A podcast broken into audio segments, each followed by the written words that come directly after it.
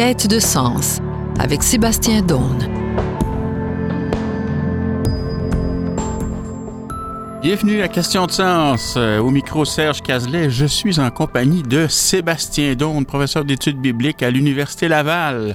Alors habituellement, Sébastien est de l'autre côté du micro. Aujourd'hui, Sébastien sera notre invité. Mais oui, ça me tentait de jouer ce, rôle d'expert parce que dans, euh, au fond, je suis aussi professeur d'études bibliques. Je suis pas juste animateur de radio. Donc, euh, ça, ça va être moi qui va amener un peu le contenu et c'est un grand plaisir que de partager ce micro avec vous, Serge Cazelet, parce que on a, vous aussi, vous travaillez la Bible, vous êtes un, passionné de, ces documents-là. Alors ensemble, on va essayer de découvrir un petit peu plus les, des, textes qui sont moins connus, la littérature de la sagesse. Alors voilà, ça, sera certainement très intéressant parce qu'on se rencontre habituellement euh, de manière plus informelle ou on se rencontre dans des sociétés savantes.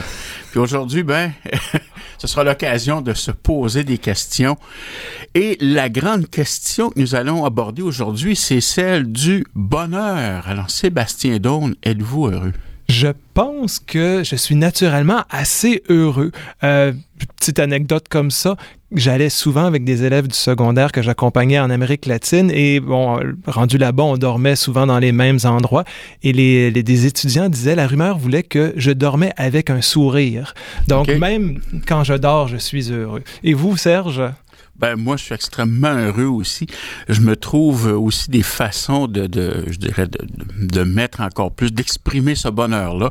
Euh, je suis un amateur de plein air, je suis un oui, amateur, oui, un amateur de pêche. De bonne bouffe aussi, apparemment. Absolument, c'est ça, amateur d'un peu tout ce qui, qui, qui, procure du plaisir. Et pourtant, le bonheur ne va pas de soi. Hein? Combien de personnes euh, vivent avec de la dépression, vivent avec de la solitude, euh, et à quelque part, des fois, on aimerait bien, on aimerait aimerait bien être plus heureux qu'on ne l'est et on n'arrive pas à, s'agripper à quelque chose pour changer puis, puis, profiter de la vie à quelque part parce que pour toutes sortes de raisons.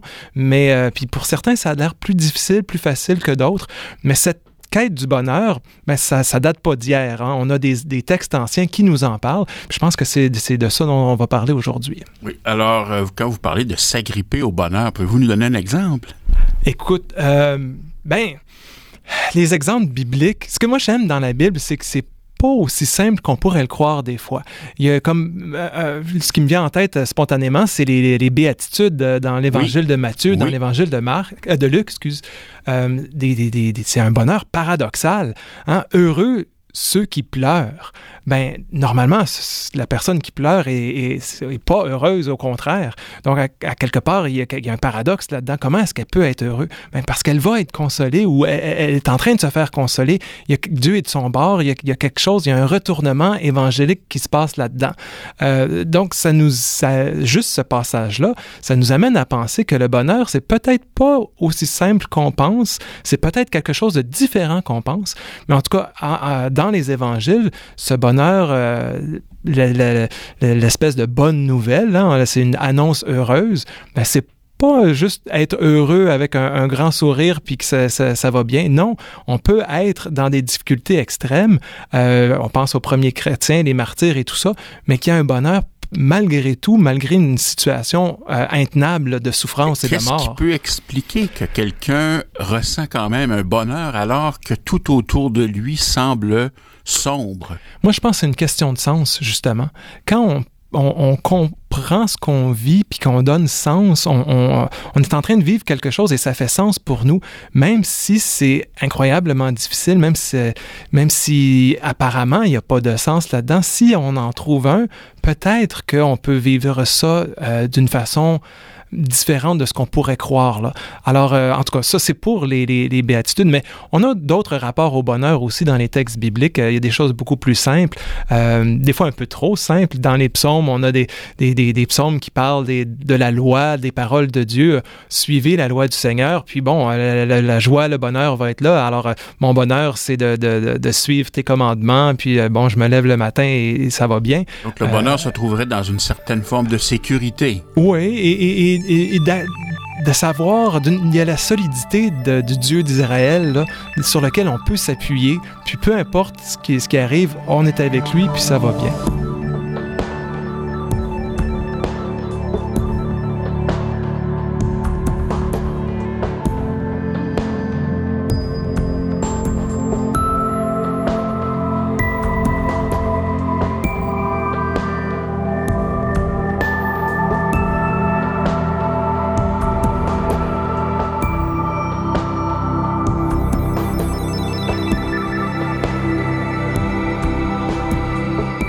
À l'écoute de Questions de sens au micro Serge Cazelet. Je suis toujours en compagnie de Sébastien Daune, professeur d'études bibliques à l'Université Laval. Alors, Sébastien Daune, on parle de bonheur. On va faire surtout euh, cette, cette, discussion, la suite de notre entretien autour du livre de Coëlette. C'est un livre qui est vu par plusieurs comme étant un livre pessimiste, qui serait plutôt une antithèse au bonheur. Mais vous, qu'est-ce que vous en dites? Mais oui et non. C'est que, euh, effectivement, Coëlette a un regard très critique sur la vie euh, et, et, et, ce qu'il il est obsédé par, à quelque part, la finitude de la vie, le fait que la vie s'arrête avec la mort et à quelque part, il y a un non-sens là-dedans pour lui. Et il vit vraiment quelque chose de difficile par rapport à ça. Et Bon, alors, c'est surtout quand on regarde ce livre-là d'un point de vue chrétien, où il y a un au-delà, où on est sauvé et tout ça. Ben voilà. On, quand on regarde ce, ce texte-là, on se dit, ah ben lui, il y avait la question, il y a juste pas trop, il y avait pas la réponse encore. Puis bon, euh, à quelque part, ça, on peut regarder ça en disant, ah ben les, ceux qui sont non-croyants, qui, bon, ils, ils ont peut-être ce rapport pessimiste à la vie parce qu'ils n'ont pas d'au-delà. Mais c'est euh, peut-être prendre Coëlette un peu trop à la légère, parce qu'il y a quand même des pistes de bonheur là-dedans, et je pense que même pour les chrétiens sauvés euh, que nous, nous, pouvons être, euh, regarder Coëlette et de prendre au sérieux euh, la vie qu'on a ici sous le soleil, comme Coëlette le dit, euh, je pense que c'est important aussi. On peut pas juste tout repousser dans l'au-delà. Donc, euh, je pense que l'invitation de, de, lire Coëlette est très pertinente, même si on croit à un au-delà. Alors, Coëlette, pour nous situer un peu, c'est ouais, un ben, livre qui est dans l'Ancien Testament ou dans les Écritures juives. Oui, euh, on, est, on a de la difficulté à le situer exactement à quelle époque. On va surtout dire que c'est peut-être dans les deux trois siècles avant, deux trois cents ans avant Jésus-Christ. Euh, donc, c'est pas, euh, c'est pas si longtemps avant Jésus-Christ que ça. Euh, tout de même écrit en hébreu euh, et qui, qui, bon, va causer quand même problème. On se demande, parce que c'est un, un, point de vue assez acerbe, assez critique, qui, tranche avec les autres livres bibliques, mais qui va finir par être inclus dans le canon quand même. Euh, donc, oui, on, le lit de plus en plus, ça intéresse de plus en plus parce que, à quelque part, ça ressemble vraiment aux, euh, aux questions existentielles qu'on porte aujourd'hui, euh, surtout pour les personnes qui sont non-croyantes ou peuvent lire le livre de Coëlette et trouver des choses qui, qui, qui auraient pu écrire eux-mêmes. Donc, euh, c'est un livre qui est fascinant tant qu'à moi. Là. Et est-ce que vous pouvez nous donner quelques exemples de ces extraits-là, nous oui. en lire? Bon, ben alors, ça commence comme ça. Le texte commence avec, euh, bon, la traduction que j'ai devant les yeux, Vanité des vanités, dit Coëlette, vanité des vanités, tout est vanité. Euh, quel profit y a-t-il pour l'homme tout le travail qu'il fait sous le soleil? Alors, il y a un mot qui revient cinq fois, hein, vanité, vanité. Mm -hmm. oui. euh, révèle, révélim, c'est euh, en, hébreu, c'est un mot qui est très important dans Coëlette. La moitié des révèles de la Bible se trouvent en Coëlette. Et ce mot-là est difficile à traduire. Littéralement, c'est une espèce de souffle, de buée, euh, quelque chose qui, est éphémère, qui de la fumée. Euh, donc, au sens littéral, c'est ça. Mais on s'en sert euh, pour dire quelque chose d'abstrait. Et, et il y a ailleurs dans la Bible aussi, on, s'en sert pour dire des choses abstraites. Par exemple, le livre des psaumes va aussi se servir de ce même mot-là pour parler de la longueur d'une vie, puis que cette longueur-là est pas tellement longue. Alors, c'est comme une buée, ça finit par partir assez rapidement. J'ai le psaume 39 ici, verset 6-7 sous les yeux. Voici, tu, don tu, as donné à mes jours une lar largeur de main, et ma durée n'est presque rien devant toi. Oui, tout homme solide n'est que du vent, révèle. Oui, l'homme va et vient comme un reflet. Son agitation, c'est du révèle. Alors, euh, utilise ça aussi euh, dans ce sens-là. Euh, la vie est révèle, elle est, elle est courte, euh, somme toute. c'est quelque chose de passager. Puis, les prophètes vont aussi utiliser ça. Euh, par exemple, Isaïe va s'en servir pour euh, dire qu'il y a quelque chose qui n'est pas solide. Euh, on ne peut pas s'appuyer sur ça. Euh, Isaïe 30, verset 7, ben il y en a qui, qui proposent que l'Égypte pourrait venir au secours d'Israël. Ben, Isaïe va dire au contraire, le secours de l'Égypte, c'est révèle et du vide. Euh, c'est pourquoi, bon, alors donc, il nomme euh, ce secours-là comme quelque chose qui n'est pas solide. Donc, à, à, quelque part, dans Coëlette, si on revient à ce qui nous intéresse, ben c'est ça, c'est pour l'auteur, la, la vie est courte, mais plus que ça, est un peu aussi absurde. Elle pose question, c'est un mystère qu'on comprend pas. C'est comme de la buée. Ah tiens, un autre parallèle, parallèle rapidement. Euh, vous connaissez le frère de Caïn? Oui, Comment Abel. Ça... Ben oui, c'est voilà. le même nom en Je, hébreu. je- je voulais vous amener dans cette direction-là, justement. Alors pourquoi est-ce qu'on l'appelle de ce nom-là? Ben, c'est que sa vie, elle est courte et lui- Voilà. lui-même, et son seul rôle, c'est de se faire tuer par son frère. Alors, C'est la même racine en hébreu. exact. Alors, Hein? je ne sais pas si une mère aujourd'hui oserait appeler son fils Abel, mais ça voudrait dire à quelque part que sa vie va être éphémère. Ouais. Donc, c'est le même mot en Coëlette qui est utilisé. La vie, c'est un refrain qui revient constamment.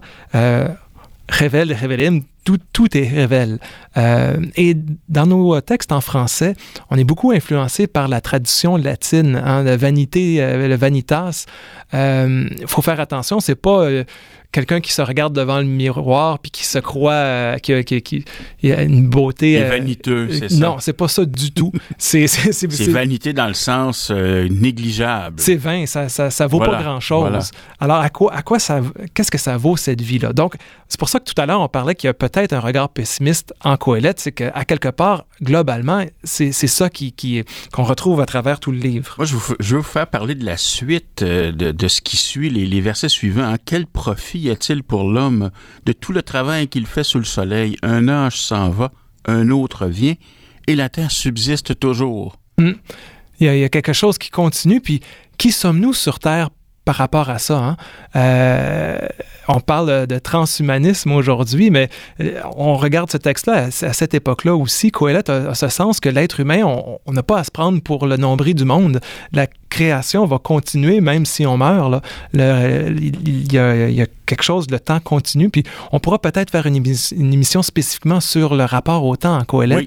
mais c'est c'est cette impression-là que euh, mon temps personnellement à moi est très court, mais le temps continue pareil sans moi et, et- et ça, ça, ça me vexe à quelque part. là. On pourrait peut-être même y voir une, une certaine pointe d'ironie. euh, Oui. de voir qu'il y a certaines personnes aussi qui se disent, bah, euh, je vis ma vie, je fais ce que je fais, euh, je, je ne prends pas nécessairement en considération ceux qui viennent après moi, parce que de toute façon, tout est vain. Oui, puis euh, tout, tout est vain. Puis bon, euh, ici, on a le. Il y a l'accent sur le travail. Hein? Oui. Euh, tout le travail qui se fait sous le soleil, on verra plus loin qu'il va finir par dire aussi que le travail, ça peut être une bonne chose, qu'on peut goûter à quelque chose comme du bonheur en travaillant. Mais ici, il dit que dans le fond, euh, euh, ça sert à quoi tout le travail qu'on fait sous le soleil? À quelque part, tout ce qu'on fait dans notre journée, là, tout ce qu'on fait dans notre vie, il y a des bonnes choses et moins bonnes choses, mais à quoi ça sert? Euh, puisque de toute façon, on va finir par mourir, puis qu'il n'y a rien de neuf sous le soleil, la vie continue. Euh, à quoi sert ce qu'on fait? C'est, une grosse question. Le livre commence de cette façon et euh, les autres chapitres vont, continuer. On va voir que, bon, on ne traitera pas de tous les passages aujourd'hui, mais dans le livre de Coëlette, il y a des choses qui sont très euh, décapantes, notamment que les, on a le même sort que les animaux, euh, que même C'est angoissant, ça, pour quelqu'un, pour un humain qui se sent au-dessus Ben de la oui. création. Ah oui. Euh, ou, ou- ou pour un humain qui pense qu'il y a un, un rapport privilégié avec le créateur ça, ouais. aussi. Hein, euh, la, la- la question de Dieu est, est intéressante à travailler dans, dans Coëlette. Peut-être qu'on le fera un- une autre émission aussi. Mais c'est, ce, ce, cré- ce Dieu dans Coëlette, c'est la divinité. Hein, il nomme pas par son nom propre. C'est quelque chose. On a un- c'est comme un Dieu transcendant qui est là. Coëlette n'est pas euh, athée, mais euh, le Dieu, euh, ce Dieu-là fait euh, comme très peu rapport avec sa propre vie, puis euh, à quelque part, il y a plus, plutôt contact avec euh, l'absurdité, le mystère, le, le questionnement de la vie de tous les jours que cette présence réconfortante auquel on a peut-être, on est plus habitué dans, en tradition chrétienne aujourd'hui. Alors, nous sommes loin d'une conception de Dieu, un Dieu interventionniste. Non, c'est plus un Dieu un peu théiste. là. Euh, Ça, ça fonctionne dans mon système. Il y a un Dieu qui est là, qui a tout créé. Mais ce qu'il a créé, ça me pose question. Là. Euh, puis, mais, mais c'est c'est ce qui est intéressant, c'est de voir que dans Coëlette, malgré toutes ces questions-là, qui sont angoissantes, il va, euh, il va se poser des questions, puis il va nous amener à trouver quelques pistes de bonheur malgré tout.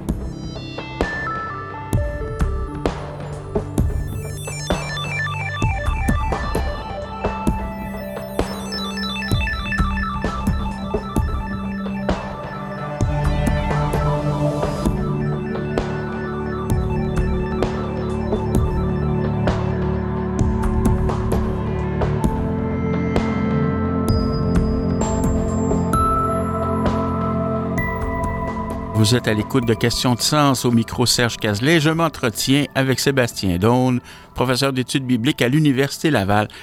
Sébastien Daune, on parle de bonheur. On vient d'entendre Michel Rivard, dont la chanson parle de bonheur. Oui, puis euh, à quelque part, cette chanson-là, je la trouve intéressante dans notre discussion parce que, euh, d'une part, le bonheur est personnifié là-dedans. Ça, c'est quelque chose que la littérature de la sagesse biblique fait souvent, prendre quelque chose d'abstrait comme la sagesse et en faire un personnage. Alors Michel Rivard a fait du bonheur un personnage et un personnage qui est comme un peu... Euh, c'est difficile d'y mettre la main dessus. On ne sait pas trop quand est-ce qu'il revient, quand est-ce qu'il repart, pourquoi et comment. Euh, ben, puis ça nous parle de ce bonheur-là qui des fois est facile dans notre vie, qui est là, des fois qui ne l'est pas. Euh, bon, alors, il, y a, il, y a, cette quête de, du bonheur et euh, on est un petit peu dans cette quête-là. On regarde ces textes anciens, entre autres le livre de Coëlette, pour essayer de trouver, y a-t-il quelque chose comme du bonheur qui se trouve dans cette vie malgré l'absurdité de la mort à laquelle on est tous conviés? Et c'est cette quête de bonheur qu'on trouve dans Coëlette. Oui, euh, c'est une quête. Et il, ce, qui est, ce qui est très intéressant, c'est que Coëlette, lui, il va, il va parler de façon personnelle de tout ce qu'il qui peut faire pour essayer de, de, de, trouver un sens à la vie. Alors, euh, je ne sais pas, Serge, est-ce que, est que vous pourriez lire Coëlette, le chapitre 2, les versets 1 à 11? Certainement. Alors, je lis.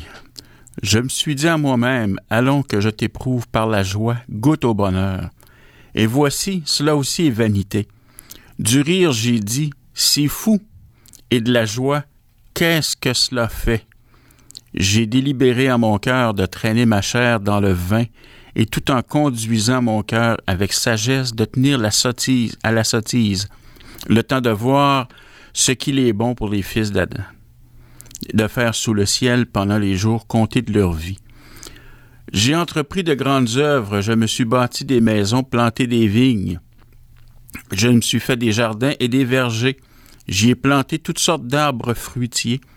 Je me suis fait des bassins pour arroser de leurs eaux une forêt de jeunes arbres. J'ai acheté des esclaves et des servantes, j'ai eu des domestiques. J'ai aussi eu du gros et du petit bétail en abondance plus que tous mes prédécesseurs à Jérusalem. J'ai aussi amassé de l'argent et de l'or, la fortune des rois et des États. On pourrait continuer pendant quelques versets et ça finit par, au verset 11, mais je me suis tourné vers toutes les œuvres qu'avaient faites mes mains, hein, tout le travail fait sous le soleil dont on parlait tout à l'heure. Eh bien, tout cela est révèle, tout est vanité et, poursuite du vent. On n'en a aucun profit sous le soleil. Je, je nous ai fait entendre cette parole-là de Coëlette parce que ça montre la démarche personnelle qu'il décrit. Euh, euh, c'est pas du tout comme un prophète qui dit euh, Dieu m'a dit telle chose. C'est pas euh, il y a une loi divine qui est là, immuable. Non, il fait une expérience personnelle. Il a fait l'expérience personnelle de toutes sortes de formes de plaisir. Hein, il dit qu'il a goûté au vin, il a, essayé d'avoir la, plus grande sagesse possible, de vivre comme un fou aussi, de rire, de, de faire toutes sortes d'œuvres, de planter des vignes. Euh, il y avait des esclaves, des servantes. Mais malgré tout ça, au bout du compte, c'est révèle. Euh, Qu'est-ce que ça donne? Qu'est-ce que ça donne? Euh, puis on, pourrait se dire ça aujourd'hui aussi, hein? euh, quand on arrive au terme de notre vie, on en a fait des choses dans notre vie euh, où on peut regarder plus petit, dans une, année, une semaine, on en fait des choses. Mais est-ce que ça vaut vraiment la peine ce que j'ai fait? Est-ce que ça a ajouté quelque chose ou pas?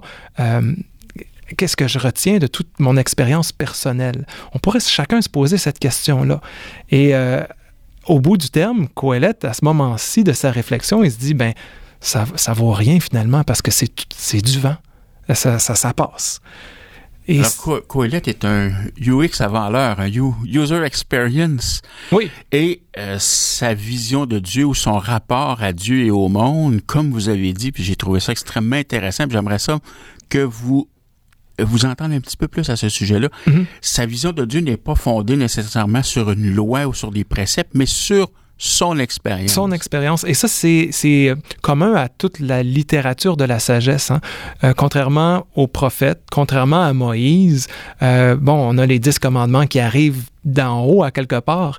Là, non, ça, le questionnement surgit d'en bas. C'est des questions d'êtres humains qui portent ces questions-là, qui se les pose avec d'autres.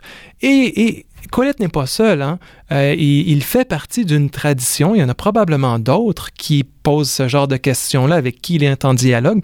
Et il est en dialogue avec une tradition qui le précède aussi. Mais c'est toujours à partir de son expérience personnelle. Et ça, c'est très moderne, même postmoderne. C'est très moderne, absolument. Euh, euh, absolument. Et, et, et, quitte à revoir les réponses traditionnelles à ces questions-là parce que personnellement, lui, son expérience lui dit ça marche pas.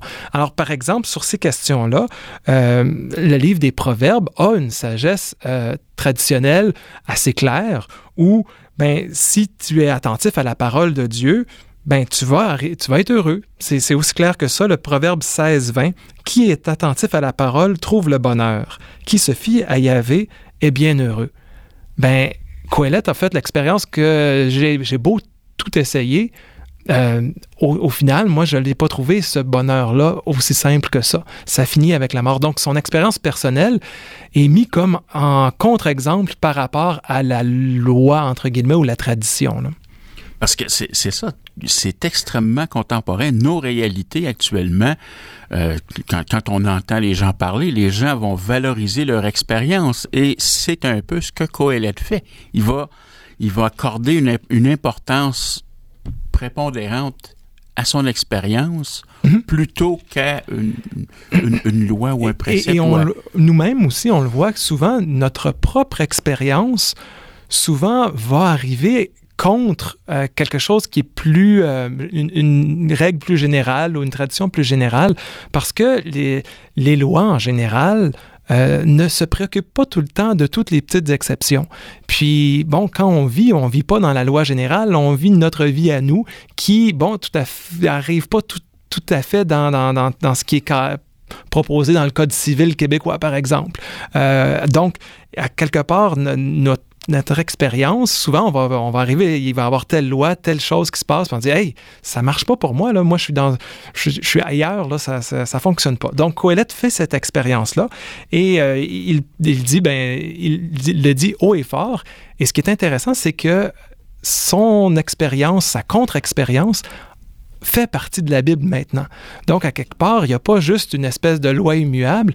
Ces contre-exemples-là, ces questionnements, font partie de, de, de, la parole de Dieu. Donc, c'est, c'est, c'est comme, euh, il y a un saut là, là-dessus disant, ah, la communauté juive, la communauté, communauté chrétienne se dit que c'est normal et c'est bien de se questionner.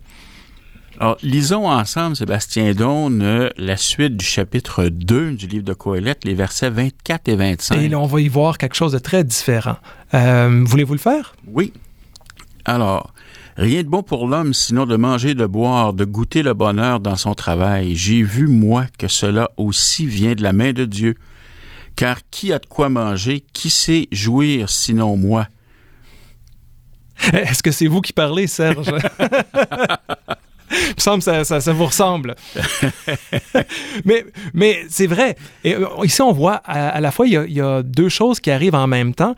Il rappelle, il n'y a rien de bon pour l'humain, Sinon, alors donc, oups, ah, pour lui, ce qui est devenu sa règle à lui, c'est qu'il n'y a rien de bon. Mais il y a quand même une exception à ça. Manger, boire, c'est goûter au bonheur. Aller à la pêche. Ben, aller, oui, euh, oui. Puis bon, il dit pas qu'est-ce qu'il boit, hein, mais peut-être que c'était des micro-brasseries de l'époque. Euh, mais, mais il parle aussi de son travail, le travail qui peut, euh, qui, qui, peut amener à un certain bonheur de faire quelque chose de ses mains. Euh, on peut comprendre ça. Moi, j'ai toujours hâte à la fin de mes vacances pour reprendre le travail parce que je suis passionné par ce que je fais. Donc, à quelque part, Coëlette reconnaît qu'il y a un bonheur là-dedans. mais en même temps, faut faire attention. Parce que, bon, la, la, la suite du, du passage, euh, bon, ça, ça, finit par dire, euh, ben, oui, oui c'est donné par Dieu. Alors donc, il reconnaît que Dieu nous accorde ces, ces, ces bonheurs-là, mais il finit par dire à la fin, cela aussi est vanité et poursuite du vent. Voilà. Alors, il faut pas s'attacher à ces bonheurs-là, sont passagers aussi. Euh, le meilleur repas au monde, finit par se finir. finit par la dernière goutte de café. Et oui, et, et, on a beau aimer notre travail, on finit par mourir et arrêter de travailler. Alors, mais, mais il, il, à quelque part, il reconnaît que c'est des moments heureux, mais qu'il faut pas, euh, faut pas en faire des idoles non plus. Euh, le questionnement demeure, mais il y a quand même des pistes de bonheur qui existent et qui peuvent nous, euh, nous intéresser encore aujourd'hui. Alors, Sébastien donc au chapitre 9, Coëlette va un petit peu dans une direction similaire. Hein, je lis une partie oui, oui. de ce chapitre à partir du verset 7. Va, mange avec joie ton pain et bois du bon vin, euh, et bois de bon cœur ton vin, car déjà Dieu a agréé tes œuvres. Euh, le, cette section-là se termine. Hein, Tout ce que ta main se trouve capable de faire, fais-le par tes propres forces, car il n'y a ni œuvre, ni bilan, ni savoir, ni sagesse dans le séjour des morts où tu t'en iras. Alors, profitons-en avant que ça passe. Mais euh, il y a une petite par partie que vous avez sautée que j'aime bien, le verset 9. Goûte la vie oui. avec la femme que tu aimes durant tous les jours de ta vaine existence. Alors, ça, ça, affirme encore une fois que, bon, l'existence est vaine, on finit par mourir, mais ça rajoute, hein, tout à l'heure on parlait de, de, manger, de boire, de travailler. Oups, il y a aussi le, le, de, goûter au plaisir avec la femme que tu aimes. Alors, en conclusion, comment est-ce que cette discussion sur le bonheur, selon Coëlette, peut euh, nous donner à réfléchir aujourd'hui, peut trouver un sens raisonné? Bien, je pense que, d'une part, euh, comme chrétien, on a souvent mis le, bonheur éternel après la mort, puis dire, bon, un jour, on sera au paradis, puis on pourra se reposer. Colette nous dit, ouais, mais euh, avant la mort, on peut aussi trouver des pistes de bonheur. Alors profitons-en, mangeons, buvons, travaillons, ayons du plaisir avec les personnes qu'on aime, euh, même du plaisir sexuel, mais en même temps, il faut pas en faire des dieux, faut pas, euh, faut pas penser que ce bonheur-là euh, va faire en sorte qu'on meurt pas. On finit par mourir et c'est ça la grande question de Coëlette. Donc, euh, je pense que c'est un questionnement, puis qu'on partage encore aujourd'hui, peu importe qu'on soit croyant ou pas, et des pistes de bonheur qu'on peut suivre. Alors, Sébastien Daune, je vous remercie. On rappelle que vous êtes professeur d'études bibliques à l'Université Laval. C'était l'émission Question de sens. À la technique, Daniel Fortin. Au micro, Serge Cazelet. À la semaine prochaine.